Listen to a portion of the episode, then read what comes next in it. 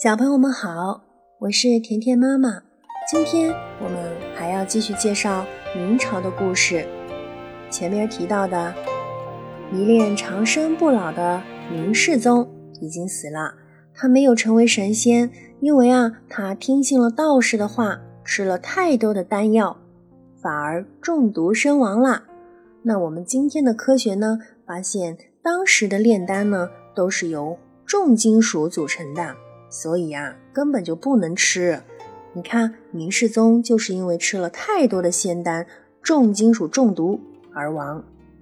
世宗的儿子穆宗继位，虽然寿命很短，只做了几年皇帝就死了，但他找到了张居正做国家的大臣。他是历史上少见的人才。有人说呀，他比三国时代的诸葛亮还要聪明，比宋朝。变法图强的王安石还要能干，腐败的明朝在他的治理下居然起死回生，过了一段富足安定的日子。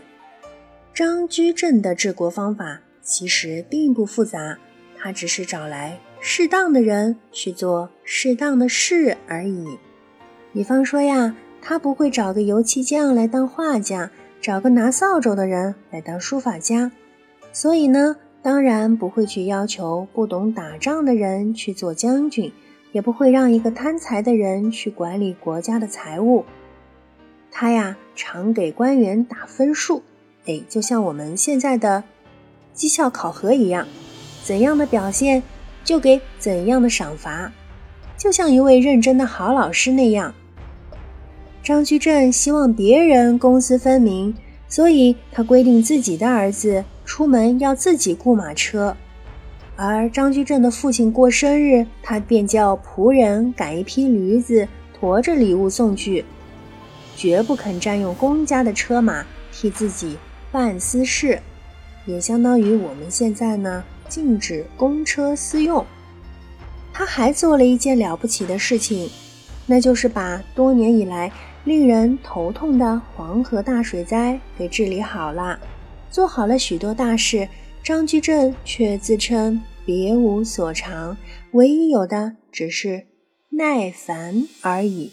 不耐烦的那个耐烦，因为我们确实啊，这个情绪控制是非常重要的，能够忍得了烦，去梳理一些令人头疼的事情，细细的梳理、理顺许多的关系，协调许多的事情。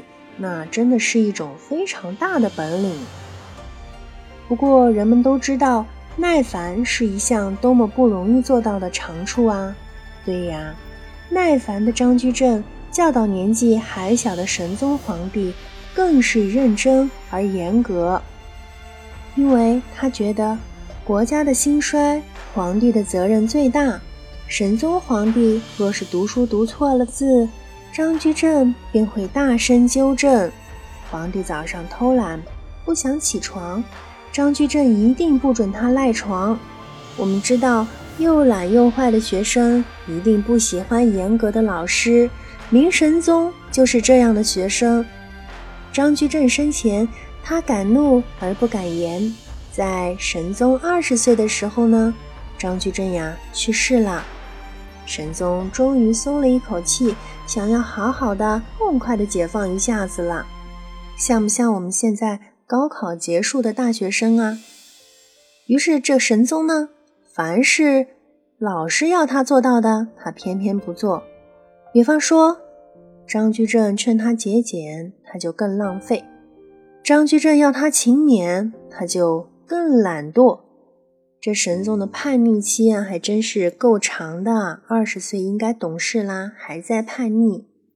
明神宗还做了一件更痛快的事，那我们现在看来呢，是一件非常不道德的事，那就是下令把张居正的家产没收，把张居正的官位取消，把张居正的家属充军或囚禁起来。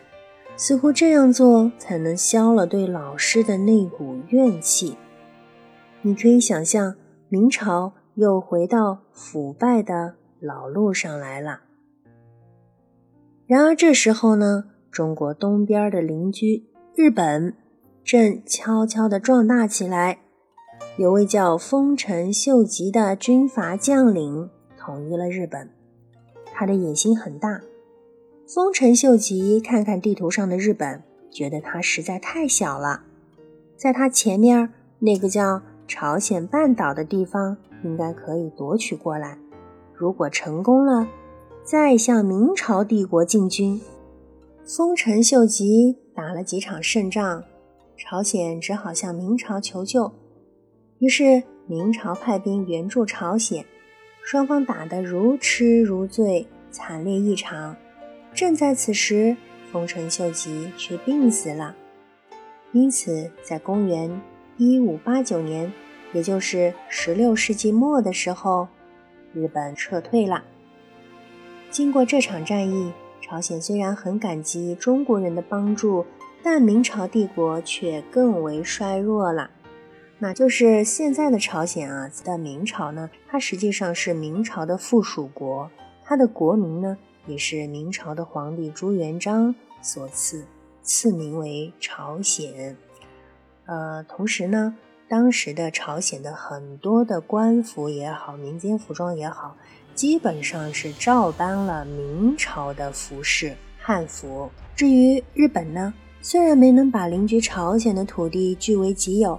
可是他们却发现，几千年以来，令他们一直又敬畏又羡慕的中国，似乎也不怎么可怕。